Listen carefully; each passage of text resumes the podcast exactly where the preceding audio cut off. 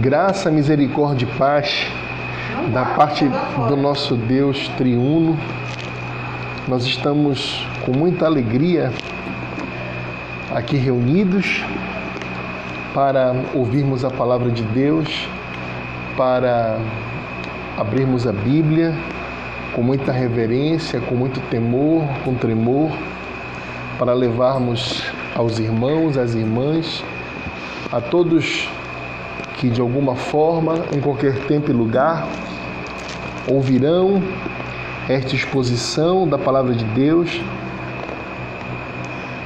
que possa servir de alimento, exortação, de força espiritual para todo crente, bem como que possa também servir como arrependimento, conduzir a confissão de pecados e pela graça regeneradora do Espírito Santo possa levar a salvação a você que ainda não se confiou exclusivamente a Cristo.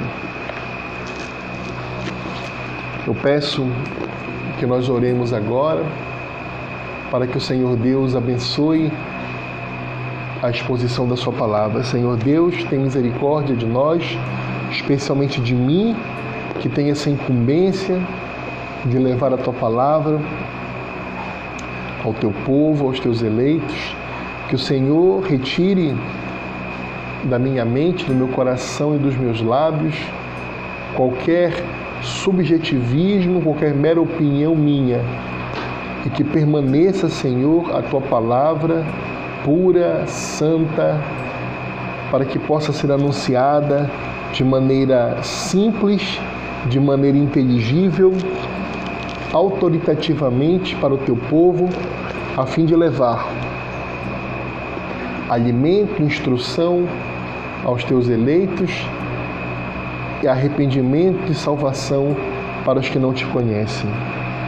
É o que te pedimos e desde já te agradecemos no nome santo do nosso Senhor e Salvador Jesus Cristo.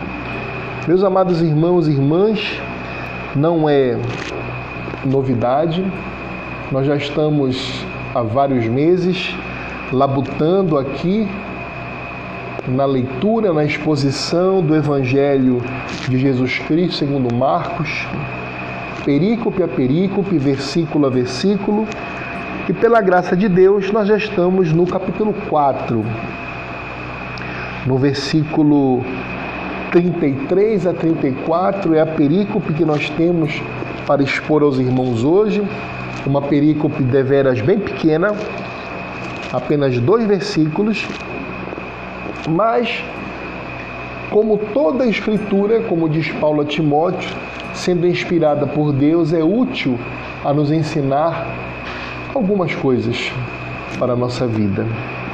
Pois, sendo a palavra de Deus, ela é perfeitamente eficaz,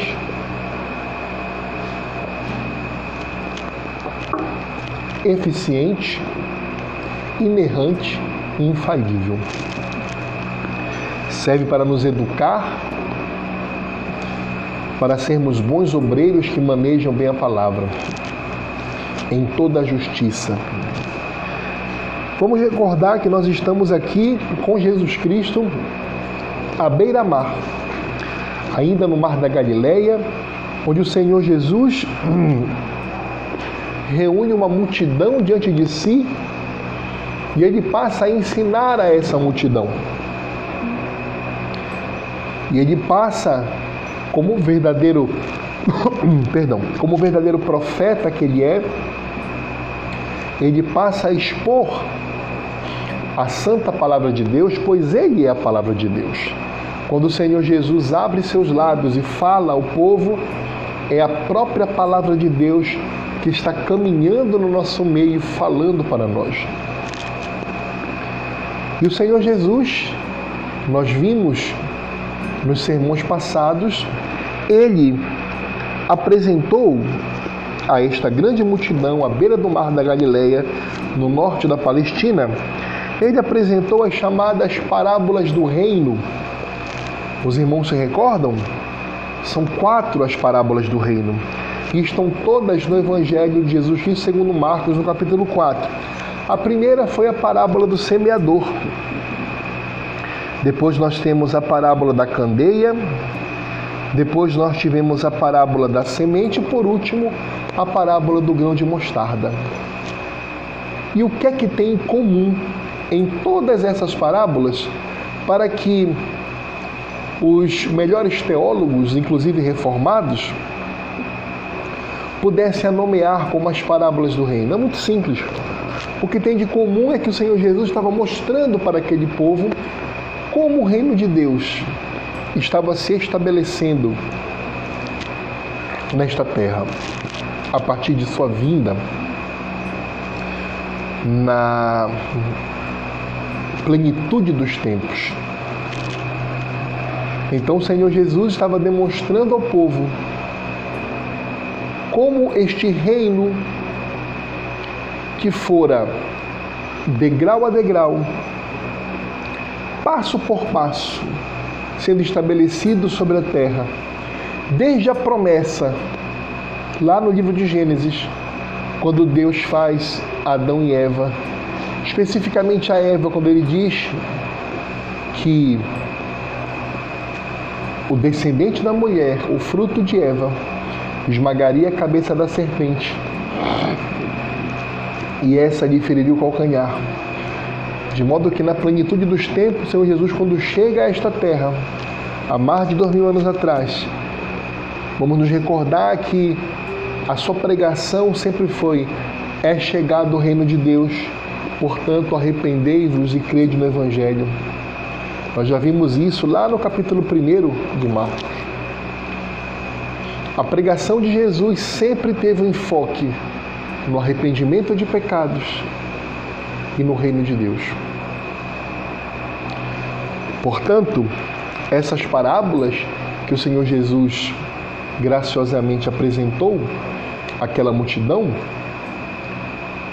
cujo enfoque principal era mostrar como o reino de Deus se parecia e se estabeleceria por sobre a terra, é que nós estudamos basicamente nesse capítulo 4.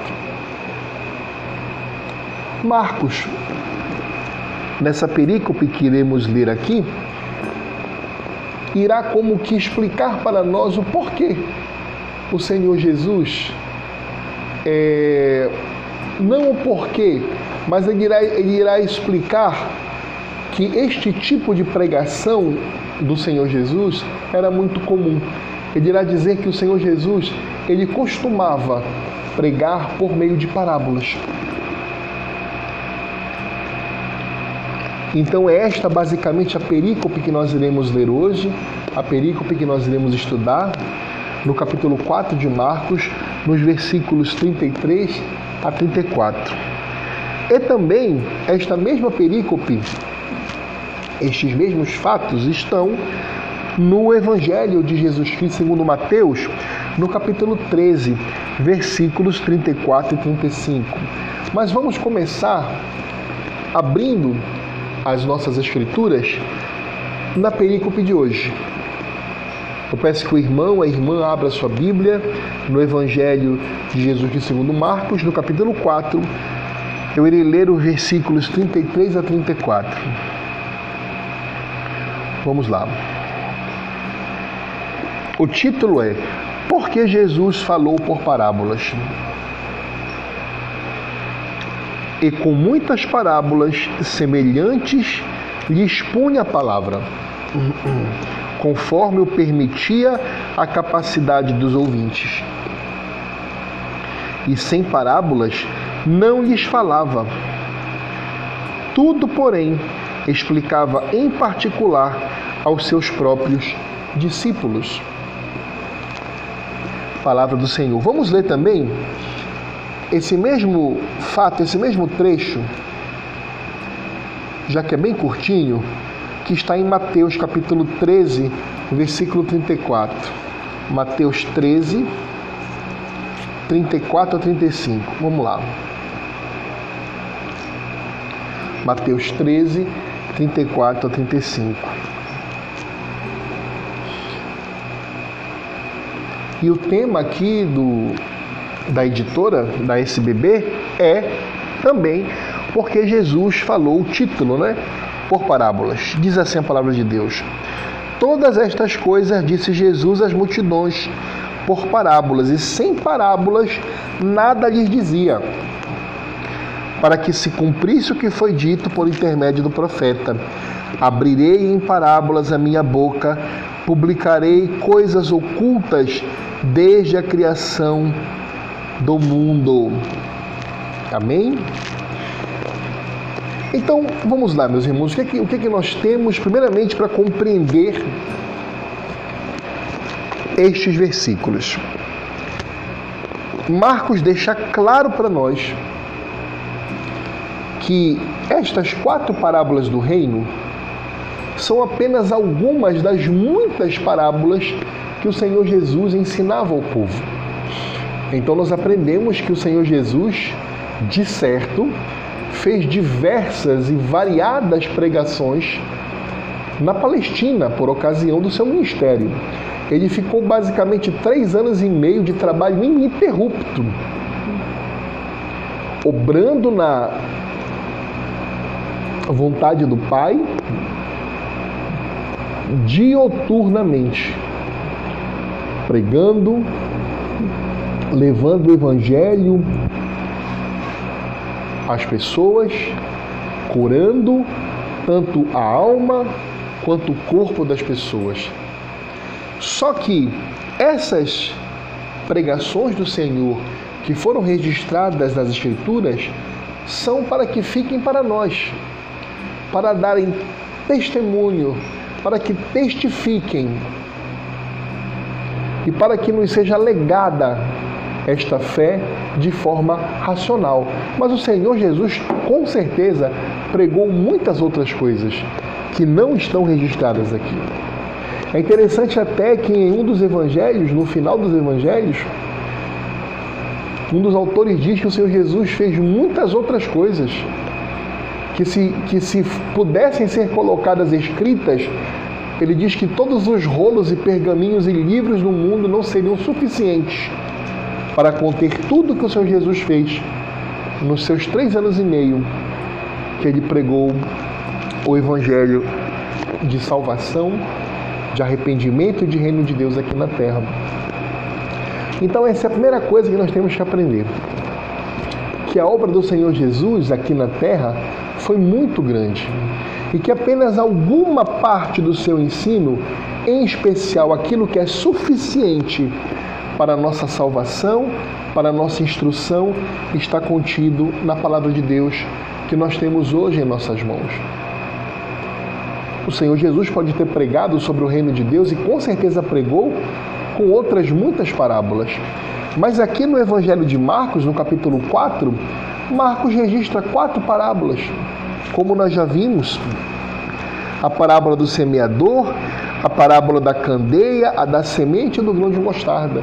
Essas foram suficientes para o Marcos deixar registrado para nós, para nós aprendermos sobre o reino de Deus.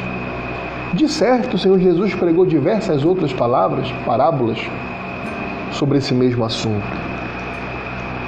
Mas o que nos chama a atenção aqui no versículo 33 é como Marcos diz assim: que o Senhor Jesus ele pregava por parábolas, ele expunha a palavra por meio de parábolas.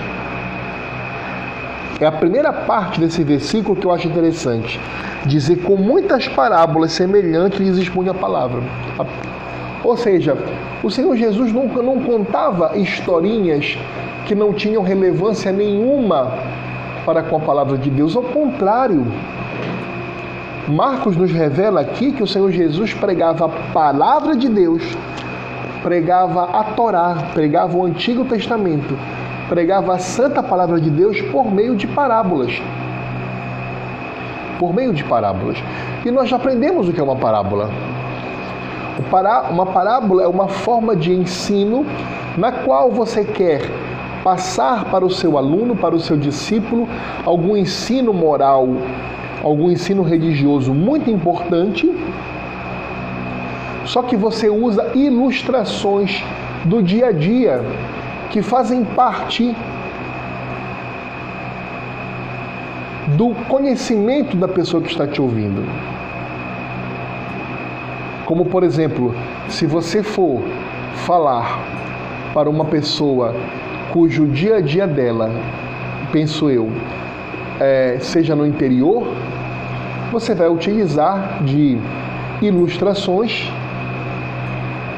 que envolvam fatos, objetos e, e, e pessoas que estão no interior. Então você vai falar de caça, você vai falar de pesca, você vai falar de agricultura. Você não vai falar de coisas da cidade grande. Por quê? Porque isso não faz parte do dia a dia daquela pessoa. Então o Senhor Jesus, como estava na Palestina naquela época, ele, por meio de parábolas, ensinava a palavra de Deus. Mas essas palavras, além de estarem totalmente embasadas na Bíblia, na palavra de Deus, com o fim de ensinar aquele povo, além disso, ele passava esses ensinamentos contando breves histórias, ilustrando os seus ensinamentos, narrando histórias cujos elementos permeiam o conhecimento daquele povo. Por isso que ele fala de candeia, por isso que ele fala de sal da terra e luz do mundo, por isso que ele fala de semeador, por isso que ele fala de semente, por isso que ele fala de grão de mostarda, porque aquele povo tinha uma ideia do que era aquilo. O Senhor Jesus não poderia falar das coisas do alto, do céu, de outras realidades, que aquele povo não iria conhecer.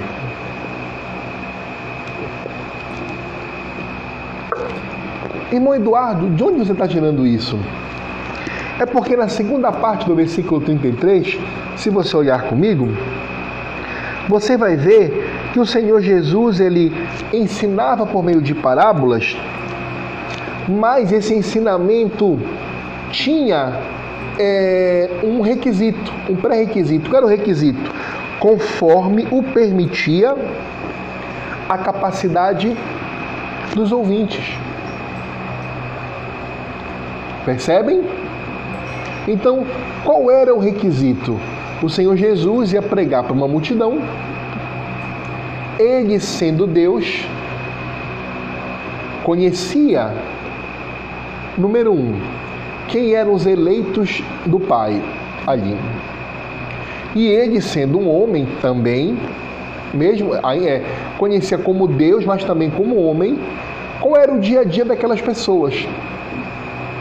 Então ele escolhia parábolas, ele escolhia contar histórias do dia a dia para que o seu ouvinte eleito, porque ele, na sua soberania, na sua onisciência, sabia quem eram os eleitos, só que ele contava aquelas parábolas para que aquelas parábolas atingissem especificamente os eleitos, para o fim de arrependimento de pecados e para o fim de salvação.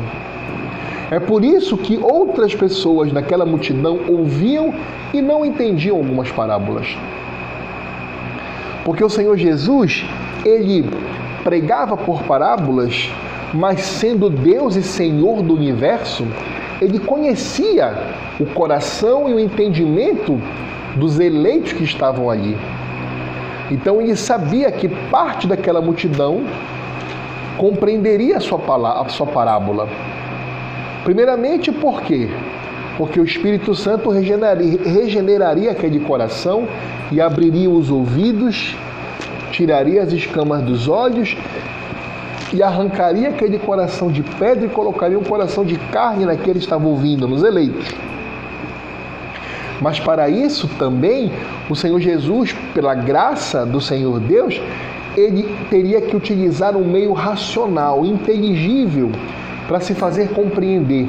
E ele escolhia uma parábola que ia exatamente de encontro à compreensão daquelas pessoas de encontro não no sentido de obstar a esta compreensão, mas no sentido de contribuir para que a compreensão fosse perfeita.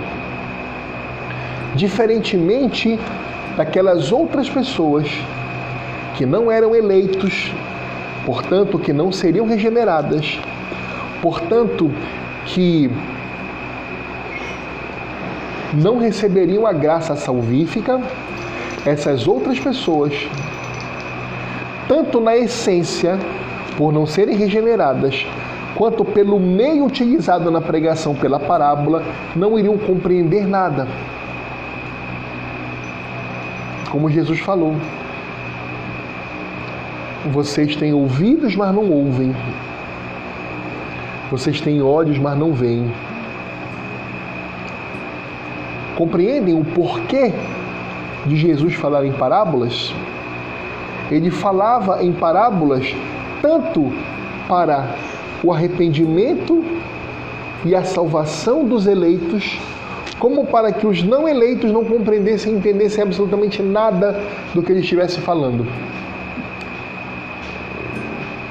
E para servir, inclusive, como condenação para esses que ouviram o Filho de Deus pregando e não se converteram e não acreditaram no Filho de Deus. E isso está bem claro aqui no versículo 33, que eu vou repetir. E com muitas parábolas semelhantes lhes expunha a palavra, conforme o permitia a capacidade dos ouvintes. E isso fica bastante claro em todo o ensino de Jesus. Sempre tem um, uma parcela de pessoas que ouve, que se arrepende amargamente dos seus pecados, que entende aquela história que o Senhor está contando, entende aquela palavra, aquela parábola e passa a se tornar o que? Seguidor de Jesus. E tem aquela outra parte, que é a grande parte, maioria das pessoas, que estavam ali apenas pelo quê? Pelos milagres. Apenas pelo quê? Pelo pão, pelo pão físico. Não estava ali, não estavam ali pelo Messias, no sentido de se arrependerem de seus pecados, de mudarem dos seus caminhos. E eles não compreendiam nada.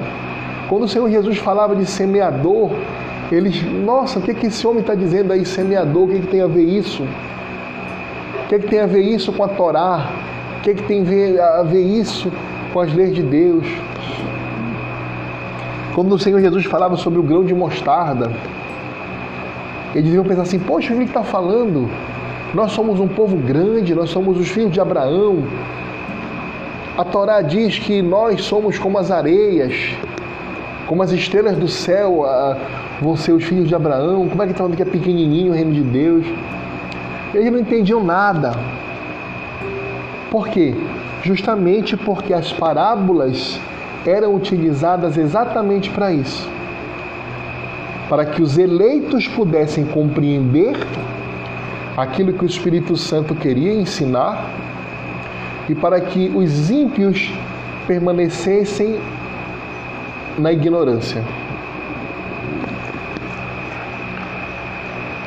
No versículo 34, nós temos mais parte desse mesmo é, perícope, que, dessa mesma perícope, que nos traz mais luz a esse entendimento.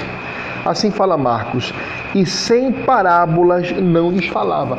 Isso complementa o que, o que nós dissemos lá em cima. Ora, se nós aprendemos que o Senhor Jesus só pregava por meio de parábolas, e essas parábolas ele utilizava conforme o entendimento daqueles que ouviam, e depois nós temos a informação que ele não pregava sem palavras às multidões, às multidões, significa que era vontade do Senhor que apenas alguns, que os eleitos ouvissem e compreendessem a sua a sua, a sua, as suas parábolas. O restante não compreenderia, não era dado a eles compreender. É por isso que mais à frente a palavra de Deus é semelhante a uma lâmina de dois gumes porque ela tanto vem para a salvação dos eleitos, a palavra de Deus, como vem para a condenação dos ímpios. Então, meu irmão, minha irmã, sempre quando você prega a palavra de Deus a alguém, algum parente seu, da sua própria casa às vezes, ou algum colega de trabalho, ou você evangeliza alguém pelas mídias sociais, tenha certeza que aquela palavra de Deus que você externalizou de alguma forma nunca volta vazia. Porque é poder de Deus. Ou ela vai ser instrumento para o arrependimento, confissão de pecados e salvação dos eleitos, daquele eleito que ouviu você, ou vai ser para a condenação do ímpio, que te ouviu, que leu o que você escreveu, que até entendeu basicamente de maneira técnica o que você quis dizer, mas às vezes até riu na sua cara, fez chacota de você ou da sua postagem no, na mídia social, enfim, rejeitou aquilo que você pregou. O versículo 34 continua: Tudo, porém, explicava em particular aos seus próprios discípulos. Então, note que ele não está dizendo aqui somente aos apóstolos, ele está falando a todos os seus discípulos. Nós sabemos que na Bíblia nós temos a distinção entre apóstolos, que são apenas aqueles doze, que foram encarregados, foram ordenados e chamados por Cristo para um ministério específico, e em toda a história só houveram esses poucos apóstolos que nós temos aqui. Mais para frente nós teremos apenas mais o sucessor de Judas Iscariote que traiu Jesus e saiu do apostolado, e Paulo só. Não houveram mais nenhum apóstolo, nenhum dos apóstolos. Então, quando a Bíblia fala discípulo, são todos os seguidores verdadeiros de Cristo, aqueles que Cristo ensinava. E era uma, uma multidãozinha assim. Não era aquela grande multidão que estava à beira-mar. Então, note, nós temos a figura da multidão, que são todos os ouvintes das parábolas. Nós temos a figura dos apóstolos, que são os doze, e nós temos a figura dos discípulos, que é uma pequena multidão que já é crente, que crê em Jesus como Messias e que está entendendo perfeitamente aquelas parábolas pelo Espírito Santo. Então, note que o Senhor Jesus fazia questão de explicar, em particular, aos seus próprios discípulos aquelas parábolas. Então percebem a diferença? Então Jesus, quando estava na multidão, ele só pregava por parábolas. E ele utilizava a parábola perfeita para atingir e salvar ao eleito e para deixar o ímpio na cegueira espiritual, não compreenderia nada. Mas ele era tão amoroso que, nada obstante aquela parábola de ter feito conforme o entendimento dos seus ouvintes, ele tinha o cuidado de, em particular, quando aquela multidão ia embora, quando só permaneciam os seus discípulos, ou seja, aquelas pessoas que já estavam fazendo parte da comunhão ali de Jesus e dos apóstolos, que serviam a Jesus e os apóstolos, que nós podemos dizer que era a igreja ali naquele momento. Para esses discípulos, para essas discípulas que haviam homens e mulheres ali, o Senhor Jesus fazia questão de explicar a parábola. E foi o que nós lemos aqui, por exemplo, no versículo 10 ao versículo 20 do capítulo 4 de Marcos, que é quando o Senhor Jesus faz questão de explicar a parábola do semeador. Ele explica perfeitamente a parábola do semeador.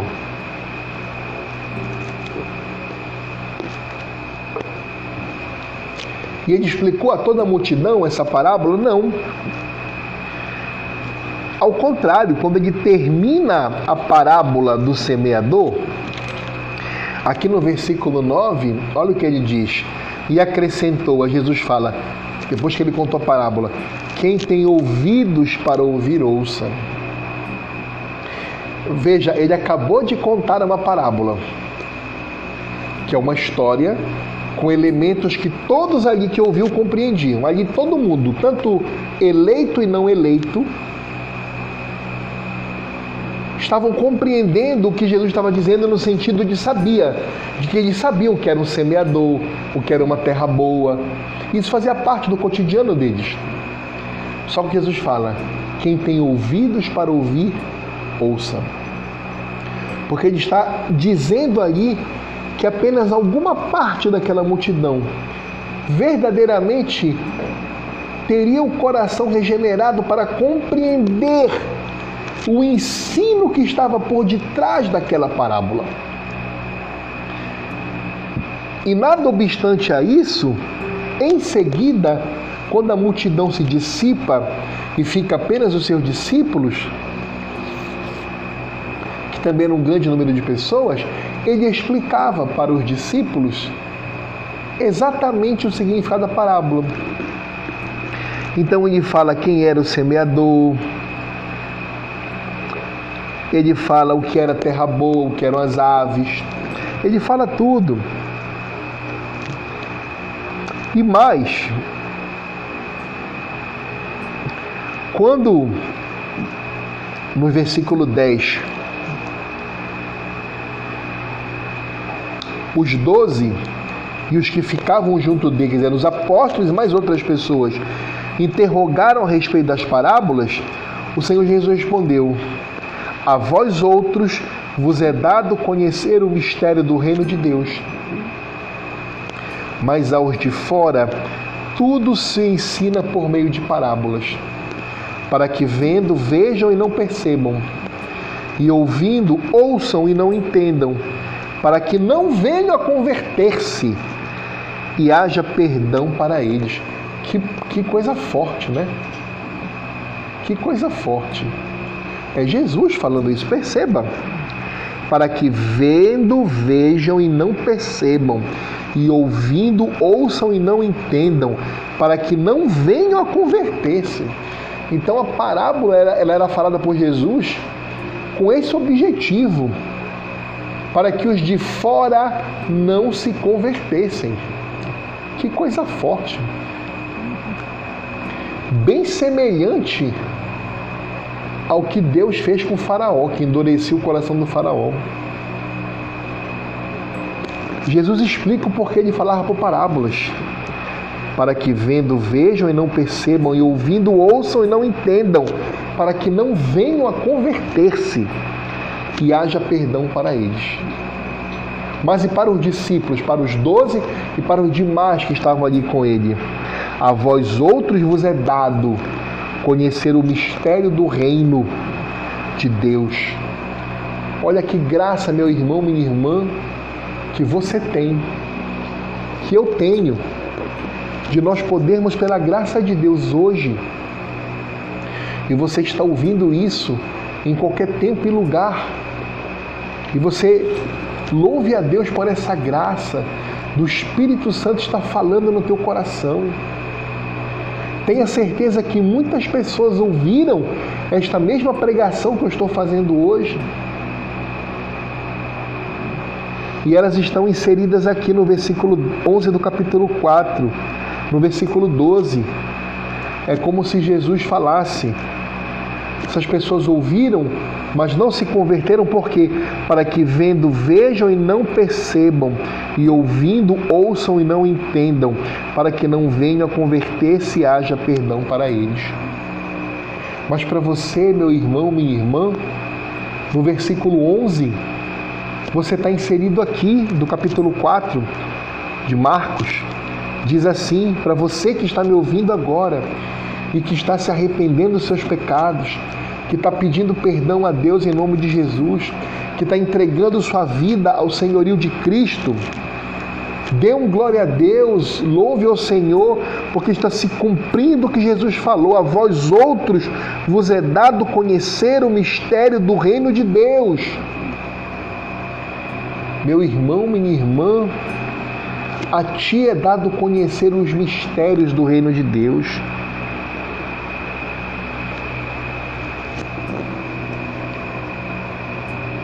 Que coisa maravilhosa.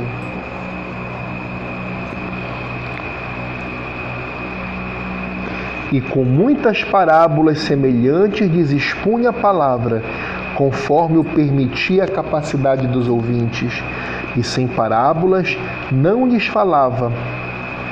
Tudo, porém, explicava em particular aos seus próprios discípulos. O que fica para nós, meus irmãos?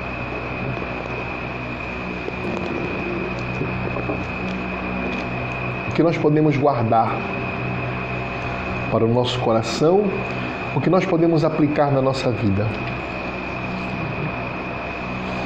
Para nós que somos crentes, para nós que já choramos amargamente os nossos pecados passados e que constantemente lutamos contra o velho homem, contra a velha mulher. Já servos de Cristo, o que fica para nós desse ensino? Número um. Como nós devemos ser gratos a Deus, pois se dependesse de nós, nós nunca compreenderíamos as verdades do Evangelho. Nunca. Porque nós estaríamos aonde? Nós estaríamos no meio daquelas pessoas que estão no versículo 12 do capítulo 4 do Evangelho de Marcos, que diz assim: Para que vendo vejam e não percebam, e ouvindo ouçam não entendam, para que não venha converter-se haja perdão para eles. Eu não sei nos irmãos, mas em mim me enche de terror e de tremor, me enche de medo pensar que eu poderia estar fora do povo de Deus no sentido de não poder compreender a sua palavra, no sentido de não ter o meu coração regenerado pelo Santo Espírito de Deus. Mas por outro lado, me enche de alegria e me enche de gozo a comunhão de Deus e de humildade e me coloca prostrado de joelhos. E isso deve ser entendido por você. A doutrina da predestinação, a doutrina da eleição é para nos colocar de joelhos. Ao contrário do que muitas pessoas pensam, que nós calvinistas somos soberbos e arrogantes, ao contrário disso, nós calvinistas somos o povo mais humilde da face da terra, porque nós sabemos que as nossas obras mais maravilhosas, que nós achamos mais limpas, não passam de um trapo de imundícia diante de Deus. Nós sabemos que o Senhor Deus não encontrou nada em nós que nos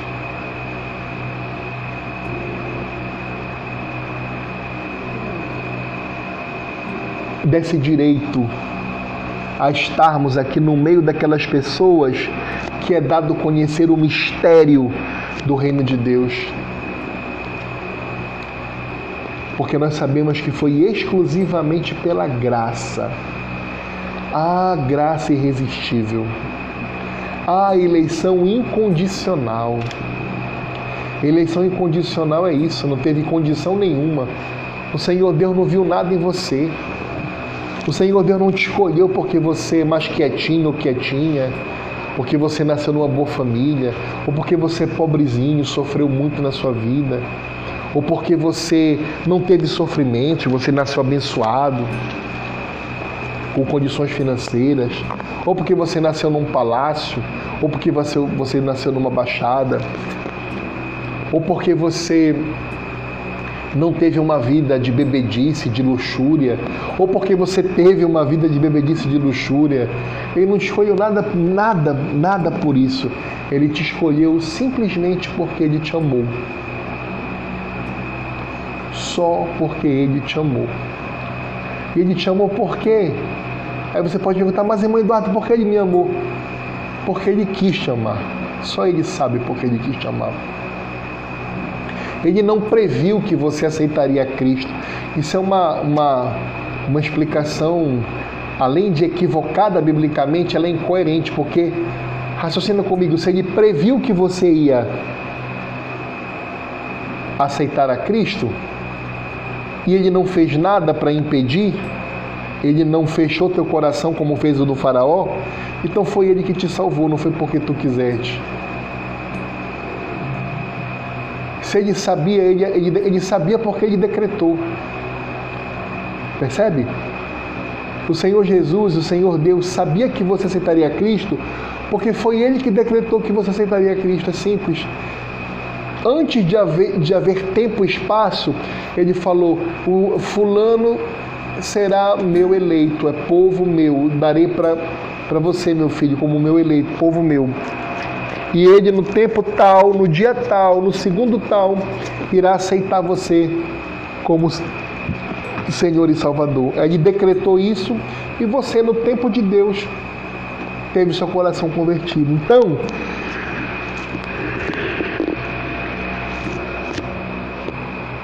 a primeira coisa que esta perícope nos ensina para nós crentes é humildade. Seja humilde, meu irmão, minha irmã. Ainda que você conheça a teologia, conheça a palavra de Deus, ainda que você esteja vivendo uma vida de piedade santa, se afastando do mal, nunca olhe para o ímpio achando que você é melhor do que ele.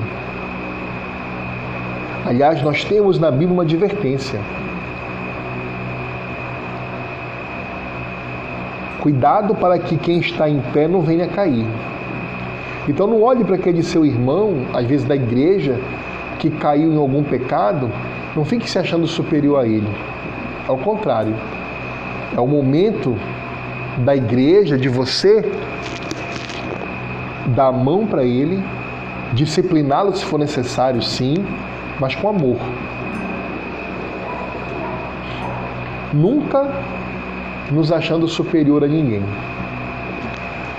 Pelo contrário, a Bíblia nos ensina que nós devemos nos achar sempre inferiores aos outros. Sempre. Sempre. Essa é a regra. Então, essa perícope para nós crentes nos traz humildade. E em segundo lugar, nos traz o que? Esperança e certeza de que, ora, se a nossa salvação, se a nossa conversão não está nas nossas mãos, nós jamais seremos afastados do amor de Deus. O que poderá nos afastar do amor de Deus? Nada. Paulo já diz lá, né? Que nada poderá nos afastar do amor de Deus nada. Nem principado, nem potestade, nem forças do porvir, nada poderá nos afastar do amor de Deus que está em Cristo Jesus. Então nos traz humildade, mas nos traz certeza, confiança, esperança pois a nossa salvação, o nosso destino eterno nunca esteve nas nossas mãos, mas está nas mãos daquele que tem poder suficiente para nos salvar e para nos condenar. E ele, por nos amar, por conta de que só ele sabe o motivo do amor que ele tem por nós, ele resolveu nos salvar. Agora, esta pequena perícope também traz ensinamento para você que ainda não se entregou a Cristo. Para você que está vivendo uma vida longe do Evangelho. Para você que é ímpio, como nós um dia fomos também. Todos nós um dia fomos ímpios. Ninguém nasce crente. Ninguém. Todos nascemos ímpios, todos nascemos pecadores. É o poder de Deus que regenera o nosso coração no momento adequado e nos torna santos de Deus, confirmando a nossa eleição. Então, para você que está nesse momento longe da palavra de Deus, longe do Evangelho, a palavra de Deus nos ensina, ensina para você que você tem que se arrepender dos seus pecados e tem que crer no Evangelho, pois é chegado o reino de Deus. Essa não é a pregação de Jesus? Veja lá no nosso sermão, nossos primeiros sermões que falam sobre a pregação de Cristo. Arrependei-vos, pois é chegado o reino de Deus e crede no Evangelho. Então, meu querido amigo, minha querida amiga, você é muito bem-vindo aqui no nosso canal Cinco Solas. Você é muito bem-vinda aqui no nosso Ministério Cinco Solas. Do jeito que você está. Ah, mas irmão Eduardo, eu tenho muitos pecados. Do jeito que você está. Por quê?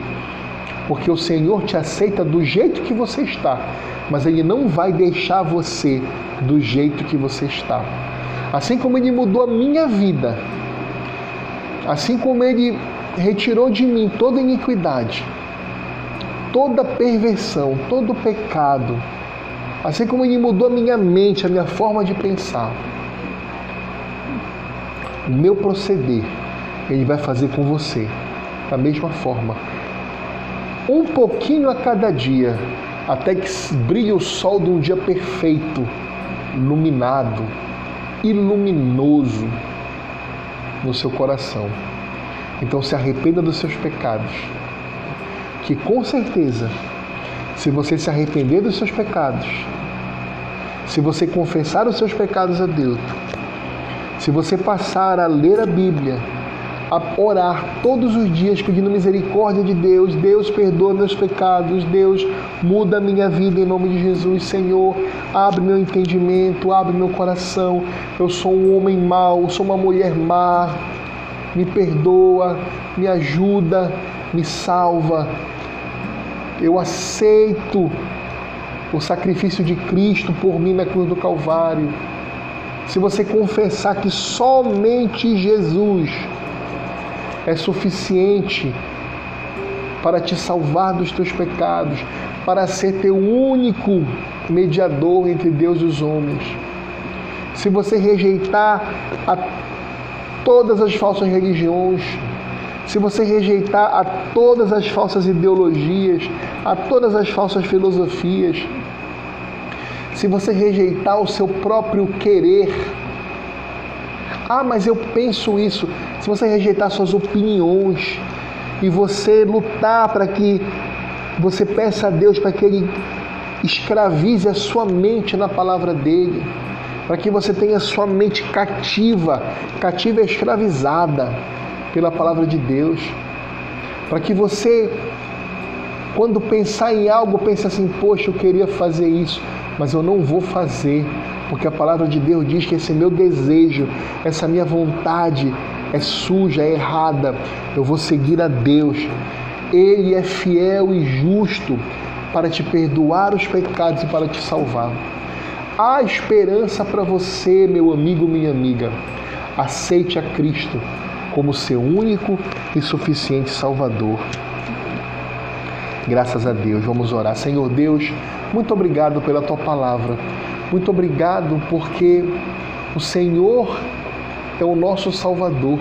O Senhor é aquele que tirou as escamas dos nossos olhos, que tirou a cera dura dos nossos ouvidos que arrancou o nosso coração de pedra e nos colocou um coração de carne, para que nós nos arrependêssemos dos nossos pecados, para que nós ouvíssemos a tua palavra e compreendêssemos, para que nós lêssemos a tua palavra e compreendêssemos.